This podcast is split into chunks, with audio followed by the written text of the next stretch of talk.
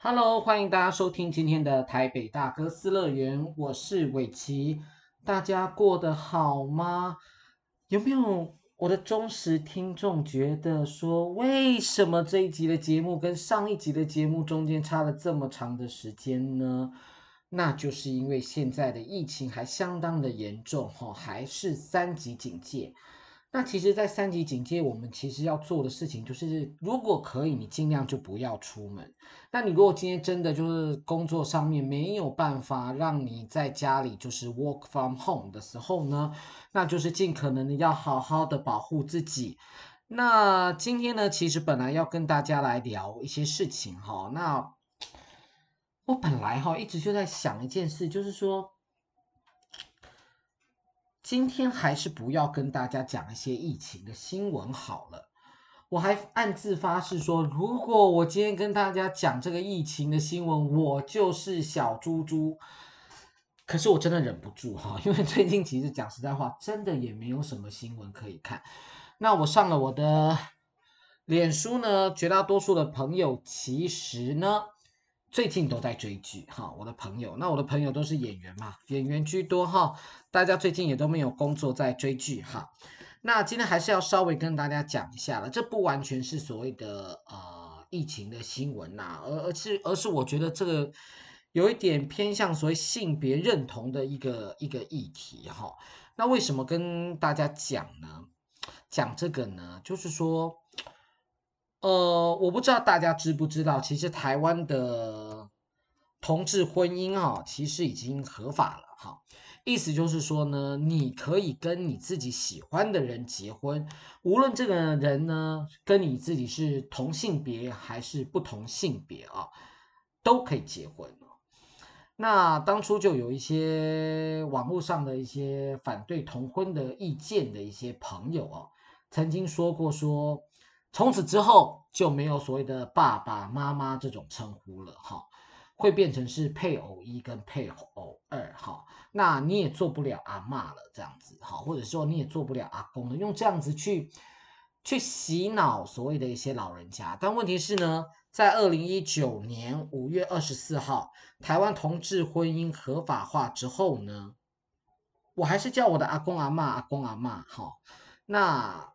你还是叫你的朋友哥哥哈，所以这种原本传统传统伦理上面的一些所谓的称谓，并没有做任何的改变啊。那当初这些人很认真的在讲说，同志婚姻啊什么违反什么的，其实我觉得有点言过其实跟耸动了哈。那为什么今天要跟大家稍微来讲到这个所谓的？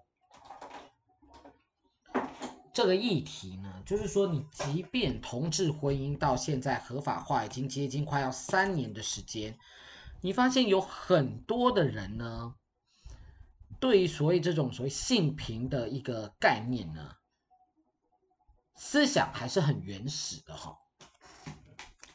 那为什么要这样子说呢？就是说，因为。呃，有一位台北市议员叫苗博雅哈，那他对于，因为他是市议员嘛，所以他对台北市政府当然会有一些批评存在。那我们先姑且不论说他的言论哈，像他有些他的言论，在我的同温层有很多朋友是认真叫好，觉得他完全都没有说错啊。那有另外一票的人就觉得说，他伤害了我们人民之间的感情，甚至就是分化所谓台湾的民众哈。那我觉得这一切其实都言过其实哈。为什么这样子讲哈？呃，好，我不想讲，但是我我我来讲一个，就是说我我看到了一些留言哈。那我想很多人都知道说，其实苗博雅是一个女同性恋者哈。那这其实没有多大的了不起哈。我觉得现在。到处都有男同性恋者跟女同性恋者哈，那接着呢，我因为我在我我就去看他的留言，当然有支持他的留言，也有不支持他的留言，其实很都有哈。那呃，但是我看到有一个呃，因为这个东西也很正常，就是我们常在逛网路的，你会有赞同的意见，一定会有反对的意见，这个其实都很正常。那我没有要批评谁。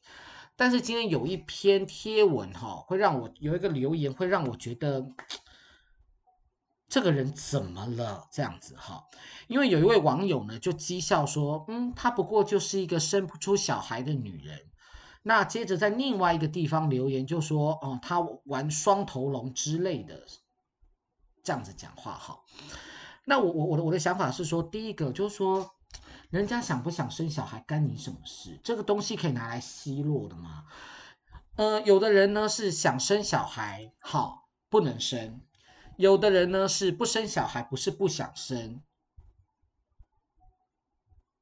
好，而不是不能生。那我觉得这些人，不管是你是生得出来，不想生，或者是你是想生但生不出来，哎，应该大家听得懂哈。这些都不是可以拿来奚落别人，当做攻击别人的一个武器，好。这个是人品的问题，我真的觉得这是人品的问题。你怎么可以拿这个拿来当揶揄呢？哈，那另外一件事情是，他又讲说哦，人家呃玩双头龙之类的，双头龙怎么了吗？我跟你说，我没有双头龙，双头龙本身也没有问题。好，那呃确实有很多。朋友哈，同志朋友可能有一些所谓的性玩具哈，不管是男同志或女同志，其实都可能会有一些性玩具，那又怎么样呢？好，双头龙本身没有问题，可是却被嘴贱的人拿来当揶揄的工具，哈，去贬低别人，你怎么可以这样子？好，那我就很手贱啊，我手超贱的，我就去点那个酸民的脸书，哈。我发现这个酸民可能不是人，好，或者是说他可能真的是网军，但他收了谁的钱我不知道了，哈，呃，这个我等下再来讲，好，那他我就点去点了这个酸民的脸书，哈，他的大头像是慈济大爱的精舍，哈。然后我再去点他的其他的相片，就出现了天上圣母的照片。天上圣母是谁？妈祖嘛，对，天上圣母是妈祖的照片。好，然后接着呢，在下面大家在跟他辩论的时候呢，讲啊讲着，他就会突然暴怒，写说：“我不跟穷贱笨的人讨论事情。”我那时候其实这这这这个在我心中造成一些困惑，不是生气，是困惑。哈，呃，第一个是说，呃。就是已经时代已经进步到这个地步了，你怎么还会有人拿别人的性向来做文章？好，然后用这个东西去贬低别人。好，例如说今天这个女生呢，她可能比较男孩子气，哈，呃，男人婆还是也许还是可以接受的，哈。然后或者是说今天有一个男生，他可能比较阴柔气，你骂人家娘娘腔，不男不女。这个好吗？我的意思是说，我不知我今天不是一个道德洁癖的人，就我们也会开一些所谓这种所谓性别上面的玩笑，但这取决于我跟你的关系好不好？好，今天当然也有人会讲说我娘娘腔啊，对不对？可是这个人是谁？这个人如果是我很好的朋友，有什么关系呢？好，那你今天你这位网友，你认识苗博洋？你不认识吗？那你直接在网络上 po 这个东西，就显得你这个人很没格调。好，那接着呢，他又说出，他又我我又看，我我那时候又想到慈济大爱精舍，我那时候就想说，这真的是一个学佛的人吗？就是他真的是一个笃信佛教的人吗？那你用你用这种的语言在攻击别人，是造口业，对不对？这是我对于佛理上的一些粗浅的一些想法，这就是造口业呀、啊。那你 po 了这些。感觉上你好像是感觉上，也许他只是盗照片而已哈。感觉上你是一个求神拜佛的人，可是你说了这样子的话，你真的可以得到幸福吗？这是我的又是另外一个问题，就是说我今天呢求神拜佛，好虔诚哦，可是呢我到处造口业，到处杀生，到处去骂别人，那你修行有用吗？好，这个这个就是我心中的第二个问题哈。那第三个问题就是说，我我在想他在讲别人穷贱笨的时候有没有？我在想他是不是不小心把自己的一个处境给给不小心给他描述出来哈？那这句话就是说我有一阵子心情很不好，那一阵子过得真的很差，所以所以当遇到一些朋友在关心我的时候，其实会有点带刺。我是指我自己的例子，我就会带刺这样子。后来那个朋友就默默的说了一句，就说嗯，他可能最近过得很不好啊，被我听到，就说就说我可能最近过得很不好，所以我才会啊、讲话这么不耐烦。啊，当下我有检讨我自己。后来，所以我昨天看到这个留言的时候，我也在我也在思考一件事情，哎，他为什么会讲出这么尖酸刻薄的话呢？是不是因为他真的过得不好？所以我那时候突然对这个人又 又有些相怨，就觉得嗯，好，好吧，这样子。但是我我我我现在来对对这个议题稍微做一个总结啦。我觉得说哈。呃，不管你在政治上面你有什么样的倾向，好，或者是说你在性别的认同上面有什么样的取向，尊重别人这件事情很重要，好，尊重别人很重要，这样子，好，那这个其实不只是蓝白拖或小粉红啊，其实我知道就是民进党这边就是比较政治倾向比较偏蓝的这边的人也有酸民嘛，也有酸民，一定有。好，不可能没有的哈，所以有的时候自己大家理智一点。那我觉得我过去学到一个，就是说，如果你在网络上啊，觉得你自己被霸凌了，哈，对，觉得自己被霸凌了，你就把电脑关掉吧，你就去遛狗吧，好，或者是你就走入大自然。啊，现在也不能走入大自然，那我跟你说，去做别的事情啊，不要让这个东西来影响你的心情。好，那不过记得就是一定要提醒自己，不要去霸凌别人。不要去霸凌别人，在网络上太多人哈，讨论上面是没有办法聚焦的。那为什么这么讲呢？就是因为呢，呃，我不知道我会不会犯这样的错误哈，但是就是说我自己在观察上说，当你在网络上跟别人在呃吵架，或者是在辩论某一些政策上面的事情的时候，很容易离题。好，假设呢，我们今天在讲科。好，就会有人把转向另外一件事情，就是转到呃陈时中。你在跟他讲马英九，他就会跟你扯到陈水扁。你如果跟他讲三加十一，他就会跟你扯到华航。好，或者你跟他讲说规定这件事情本来就是定在这个地方，那人。才是关键，你人要不去遵守这个规定，这个才是破口。但是呢，我觉得东扯西扯，你事情没有办法聚焦，没有办法聚焦。那到最后呢，就是生气，然后骂别人笨，为什么不去看资料？这样子，这又是另外一种傲慢。就当你吵着说你去看资料，我为什么要去看资料？你是老师吗？这其实你对别人也是一种傲慢。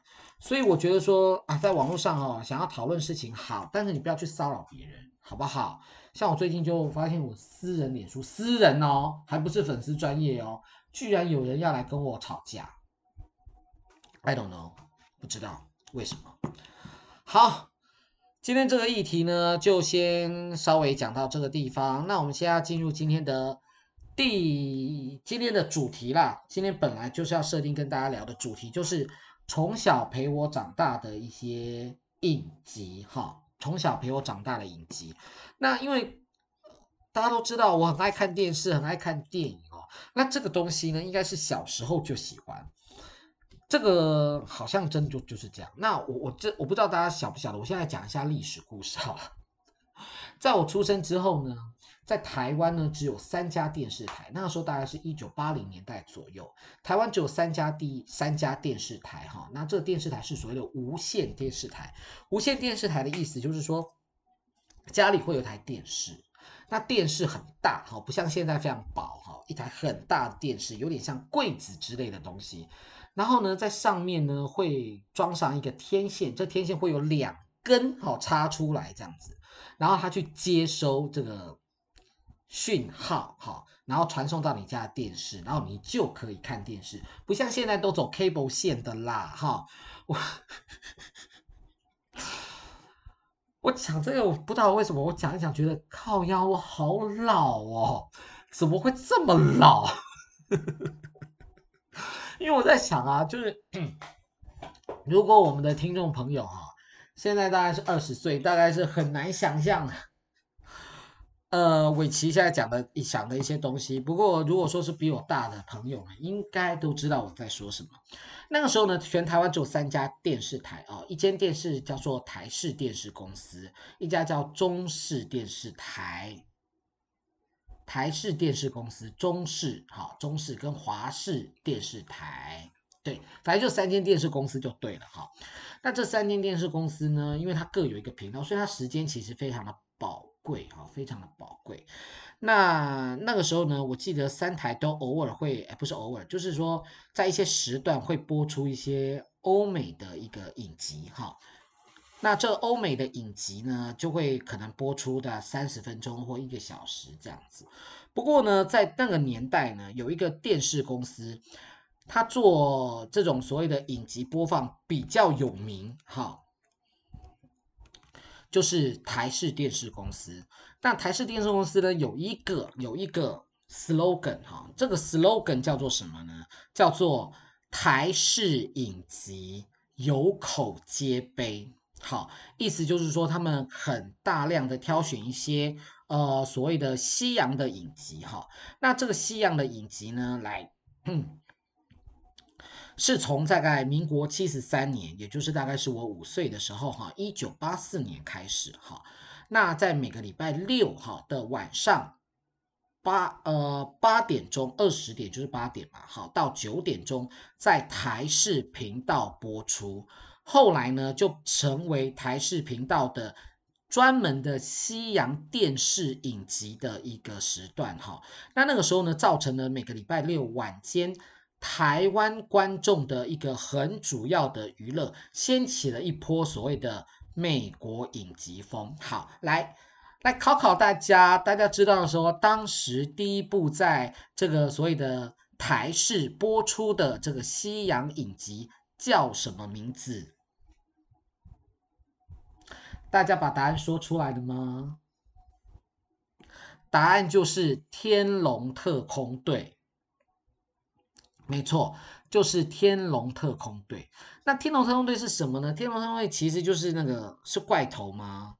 好，是怪头吧？好，是怪头吧 The A Team 哈。后来当然他也有拍成电影，不过这不是我今天要讲的。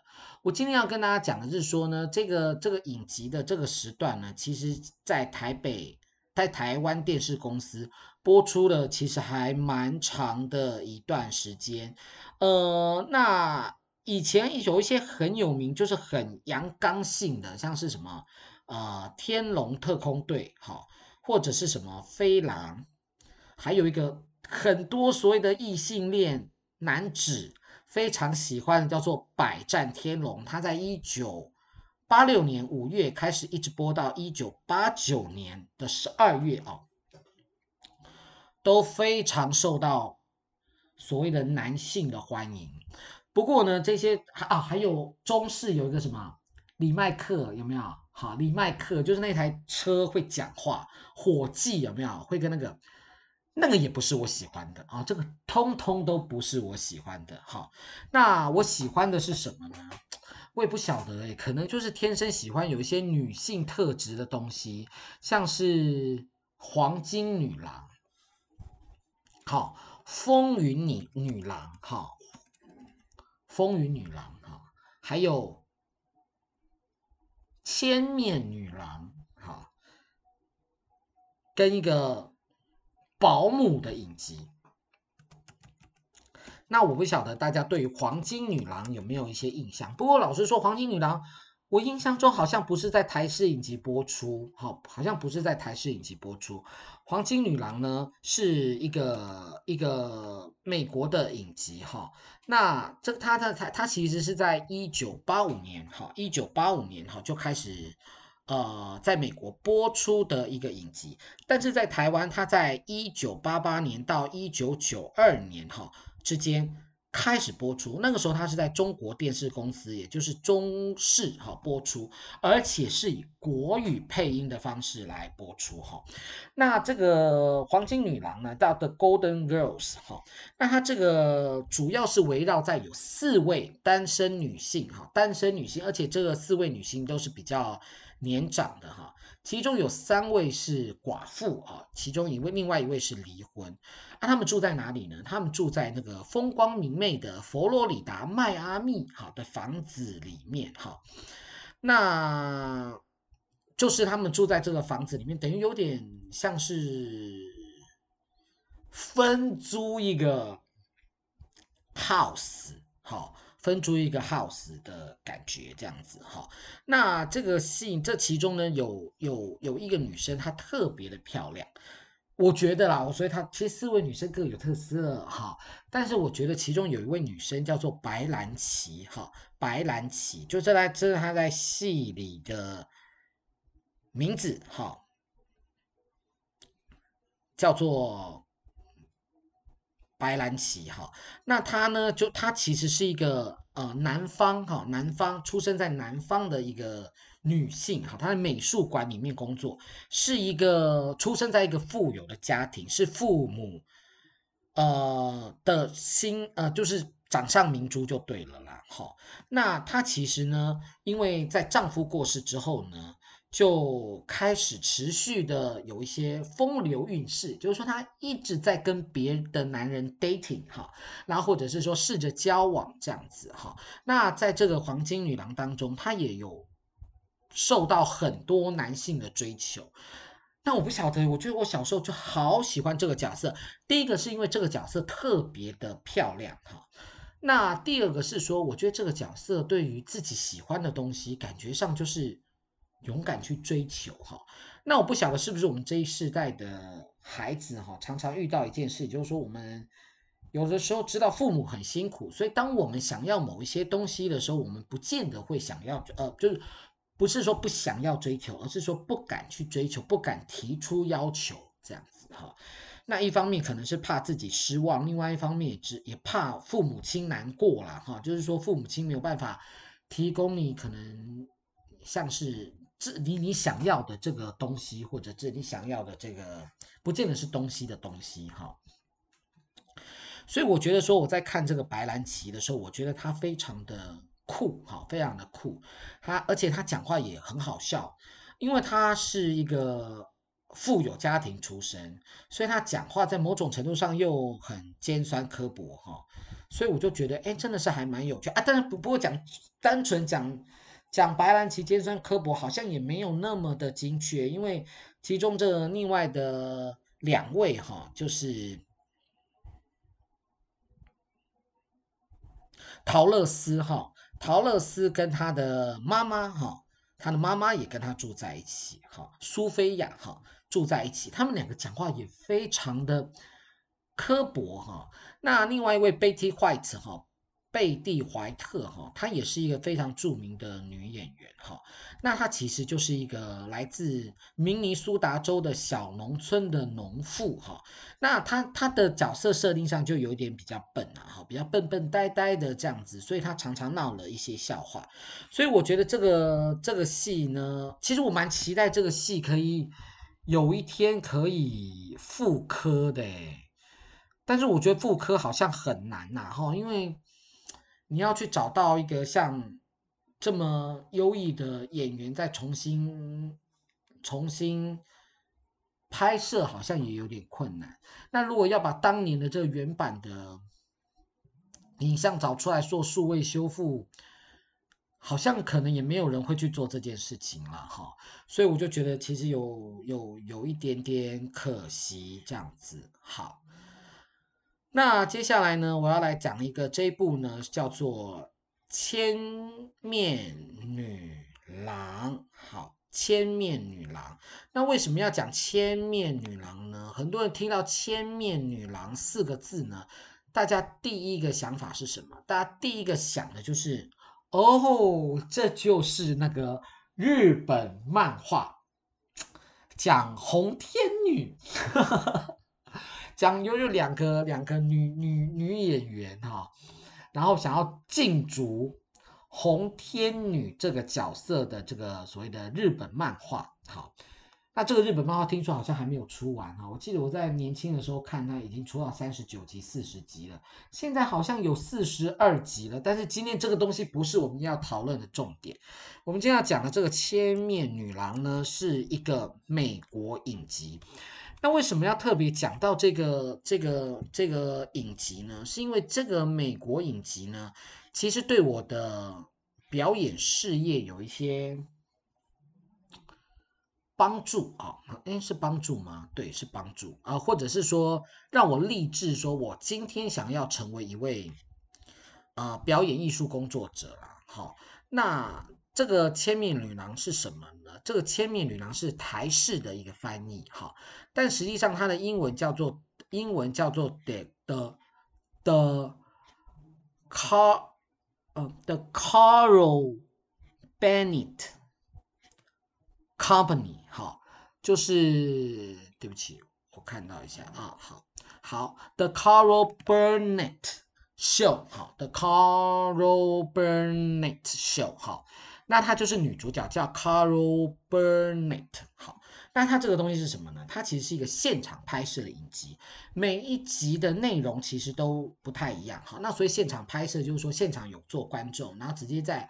呃，这个摄影棚里面哈，就是面对观众，然后有点像第四面，第四面对着观众同一个方向来演出。那三台摄影机就去捕捉演员的各个面相，这样子哈。那它算是我在小时候最喜欢的一个影集哈。那它是一个真人的表演秀，现场会有观众，很像在看舞台剧。但是我们刚刚有提到说，它又有一点像是电视取景的方式哈，那完完全不会有一种格格不入的感觉。那它每一集会演一个故事，那这个造型很多变，剧情也紧凑，算是很好看的。一集大概二三十分钟而已哈。那在美国呢，确实被人家讲说她是一个千面女郎，那但是她明明就是一个，呃。不能说她不漂亮，就是说感觉上她是一个有年纪、有经验的一个女演员。但是你看她演各种角色，就会被她迷住哈。那我试着要在网络上哈，就是说在 YouTube 上面呢，在找寻我小的时候非常印象非常深刻的那个片头，但是我找不到，所以我我我不晓得为什么为什么跟我小时候印象当中看到的不一样哈。我小时候看到的那个。片头的一个影集是怎么样呢？就是说有一台卡车哈，然后他们把所谓的本事宣传单呐哈，就是等于要运要送出来，接着一阵风就吹过来哈，把那一些本事宣传单呢吹得到处乱飞，就在美国的百老汇的纽约百老汇的那个街上面这样子到处乱飞这样，我就说哇天哪，这个感觉上就是说。我好，我好想要，好，就是说，好想要我的名字可以印在这个所谓的宣传上面，然后让大家可以都看到。然后重点是说，因为它每一集的内容都非常的有趣哈，所以我觉得可以，我觉得，我觉得这个很适合妇，很适合，很适合复刻啦。我今天讲的哪一出不适合妇科？每一出都很适合妇科，好不好？那我他呢，就是曾经在欢乐合唱团当中哈有出现过，就是的呃 Carol Burnett 哈，他曾经出现在欢乐合唱团。那他在欢乐合唱团当中，他演的是谁？好，他演的是谁？他演的就是苏珊的妈妈，就是有一位。微微变态的一个啦啦队 coach 教练哈的妈妈，她有在出现在欢乐合唱团当中。好，接下来呢，我们要来跟大家讲的这个影集呢，叫做《风云女郎》。哎，我不知道那个时候是怎么回事，还是在企划的时候发现我喜欢的都有女郎，好，黄金女郎、千面女郎、风云女郎。都是女郎哈，好来，那我们现在来讲的这个呢，叫做《风云女郎》。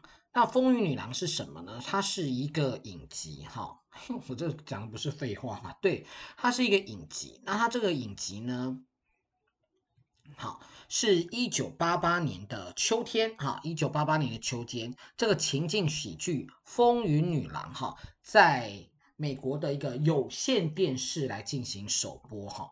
那那个时候呢，据呃这个这个据说呢，当时的美国社会经历经了一个所谓的文化战，哈，意思就是说呢，保守势力们哈很认真的想要扭转，好不容易在一九六零到一九七零年代得来不好不容易得来的所谓的民权、女权还有同志解放，哈，反对积极的。平权措施、下流艺术和堕胎权，好，这样。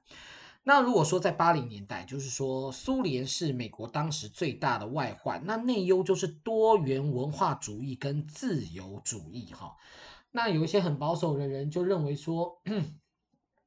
这种所谓的自由主义，哈，或者是所谓的多元的一个文化主义，是一个国家走下坡的堕落象征。所以这个时候，他们推崇的是什么东西？他们推崇的是所谓的家庭价值，哈，家庭价值，哈。那当时，呃，那个是呃，对，就是就是寻求一个所谓的家庭价值。所以，那什么是家庭价值？他们也认为说。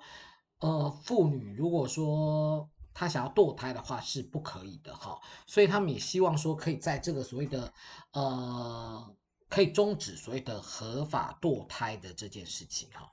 那 我们先回到来讲这个这个这个剧哈，那这个剧呢叫做《风云女郎》哈，那《风云女郎》呢，呃的女主角做甘蒂斯派翠西亚伯根哈。那她因为主演了这个这个《风云女郎》，那获得了两次金球奖最佳喜剧影集女主角，还有五次黄金时段艾美奖的最佳喜剧影集的女主角。哎，其实这很不容易耶，真的非常不 easy 耶。因为美国哈喜剧女演员的竞争其实相当的激烈了哈。那呃，每年都会有。一票所谓的情境喜剧，美国甜心啊，在角逐这个奖项。那像是呃，大家都知道的《欲望城市》的杰西卡哈，就是那个 Kelly，对不对？Kelly 呢，他只得过一次。那六人行的珍妮佛也只得过一次。嗯，那所以说他每年其实竞争的都非常的激烈，但是呢，这个。甘蒂斯伯根呢，他得到了五次哈。那最近呢，只有一个人破了他的记录，那就是演《妇人之仁》的 Veep 的女主角啊，破了他的记录。那他一开始呢，甘伯根呃，甘蒂斯伯根，我在说什么东西？他最早呢是模特儿出身，他帮 Vogue 杂志拍摄封面，接着呢就开始拍摄了电影哈，《八个梦》的 Group。The Group，然后进入影视产业，后来他就拍，接着就是拍了不少部的电影。一九八四年，他进军百老汇，演出舞台剧《服侍男女》。哈，那接着他在二零零二年到二零零四年之间，在 HBO《欲望城市》当中演了三集的内容。哈，那他比较让大家熟，台湾观众熟知的作品，哈，就像是《麻辣女王》。哈。或者是美丽俏佳人，好，结婚大作战等等，好，算是一个相当著名的一个女演员。好，那我们今天在讲这部电影当中，我们一开始来跟大家讲说，在一九九一九八八年呢，那个美国的一个环境，哈，那据说呢，当时他演的这一个角色呢，其实在美国的呃社会上掀起了一个轩然的大。的轩然大波，就是说，当时的女性呢，好像去所谓的上班这件事情，做上班做职业妇女这件事情，是不被，不能说不被允许或接受，只能说不是那么的受到欢迎哈。所以这个风云女郎的这个主要角色就是墨菲布朗呢，他就曾经引起了一些讨论呐哈。他是一个未婚的新闻记者，好。那资深创作人戴安英格利什哈，戴安 English 描述他是生活像个男人，但是从未因此感到抱歉。那而且呢，他形容说，墨菲这个角色呢，永远都优雅的穿着定制服，像是他的盔甲，所有的精力都是用来对付权力滥用，还有贪污的政客，产业内肮脏的高层。哈，然后再来重点就是说，被评论家认为说，他在电视剧的剧情当中总是能够呼应现实生活当中的新闻头条。哈，那让。在电视上呢，让传统电视上女性应该有的形象都荡然无存哈，所以这震撼了很多的道德多数派。好，所以其实当时的文章跟电视新闻哦，常常反复的告诉你说。职业妇女不可能两者兼顾啦，哈，就是说，当你去工作的时候，你家庭一定没有办法兼顾，那你的工作也没有办法做好，所以你只能选择一样。哎，我觉得，哎，天哪，当时的美国人是怎么回事？我们一直觉得说美国是一个很进步的一个国家呀，怎么会觉得说，嗯，女性是？女性就必须要留在家里来做这些家事，这样子。那男人去上班回来就不用做家事。八零年代的八零年代美国还是这个样子耶，其实现在也是啦。现在你看到台湾还是有很多的人，女生去上班回来还是要做家事，还是要煮饭。那男生都很累，这样。好，来不说了，我在讲什么？好，那呃这个里面呢。我们来提一下这其中的第三季哈，那那个创作人呢，英格 English 呢，他当时让决定在第三季的结尾哈，让女主角墨菲意外怀孕哈，那再三的思考呢，是不是要以单亲妈妈的身份来养大这个孩子哈？那当时的美国副总统丹奎尔呢，他就说。这个角色对美国女性来说有着不良示范，哈。那另外一个就是说，老布希，哈，美国总统，哈，布希总统，哈的搭档，哈，当时一九九二年，老布希总统要寻求连任嘛，哈，呃，他的副手搭档叫做奎尔，哈。他在活动当中表示说呢，墨菲哦，女主角墨菲，她独立的抚养小孩，把她当作是另外一种生活选择，以此行为来嘲弄父亲角色的重要性。OK，好，呃，所以我觉得这个影集呢，确实在 不止在美国社会，其实它是一个相当重要的一个。进步的象征，我觉得你即便放在现在这个世界上，它还是一个进步的一个一个象征。那我觉得说，不管在女权还是所谓的同志议题的权利上面，我觉得大家还有很长的一段路要走，好不好？那接着呢，呃，现在呢，我觉得近年来啦，哈，有一些比较就是电视圈一些女性角色作品比较强势女性角色作品的一些出现，哈。我觉得，嗯，我觉得其实或许是受到这个《风云女郎》的一个影响哈。现在有一些很强势的女性角色哈，像是实习医生啊，现在已经十五季了哈。那又或者是说，呃。劲爆女子监狱，哈，这种所谓的女性角色很强势的女性角色出现，哈，我觉得都是一个好事。好，那我们今天的节目呢也差不多了，我们就到此结束。哎，我们是不是忘了讲最后一个影集？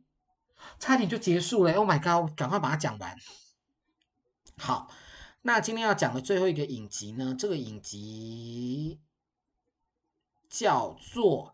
天才保姆，哈，那天才保姆是一个什么样的影集呢？天才保姆是，呃，在一九九三年哈十一月开始在 CBS 首播的一个电视情境影集哈。那它是主要是讲说说有一位犹太姑娘叫弗兰 Fran Fan 哈，她在。费兰范啊，好，台湾应该是翻成，不是翻成费兰，台湾应该是翻成法兰范恩哈。他呢原本住在纽约，那在这个整个故事的开头，是因为他被意大利男友加老板甩掉，所以被迫到曼哈顿的上东区一家富裕人家推销化妆品。那这个富裕人家的这个家长呢，是一个百老汇的制作人，叫麦克斯韦尔哈。那他是一个英国贵族，老婆死了，膝下有三个孩子哈。那男主人麦克斯呢，以为他是来应征所谓的保姆工作，所以阴错阳差就开始了佛兰在在这个他们家哈谢菲尔德家的一个搞笑的生活哈。嗯，那嗯。呃这个女主角范恩呢，她的一个特色就是她的鼻音极重。那女主角本身也是声音就是这种鼻音很重的女性哈，而且经常用怪声大吼大叫哈。那她平常的穿着又非常俗艳，发型很大，举止怪异哈。然后跟这个所谓的拘谨严肃的谢菲尔德家哈格格不入。教育孩子也非常的古怪，所以说那个上流社会跟平民家庭，还有英裔美国人文化，还有犹太文化之间的冲突，让这个戏呢笑料不断这样子。那这个这个我觉得看起来很轻松，完全不用脑袋，好，完全可以不用脑袋。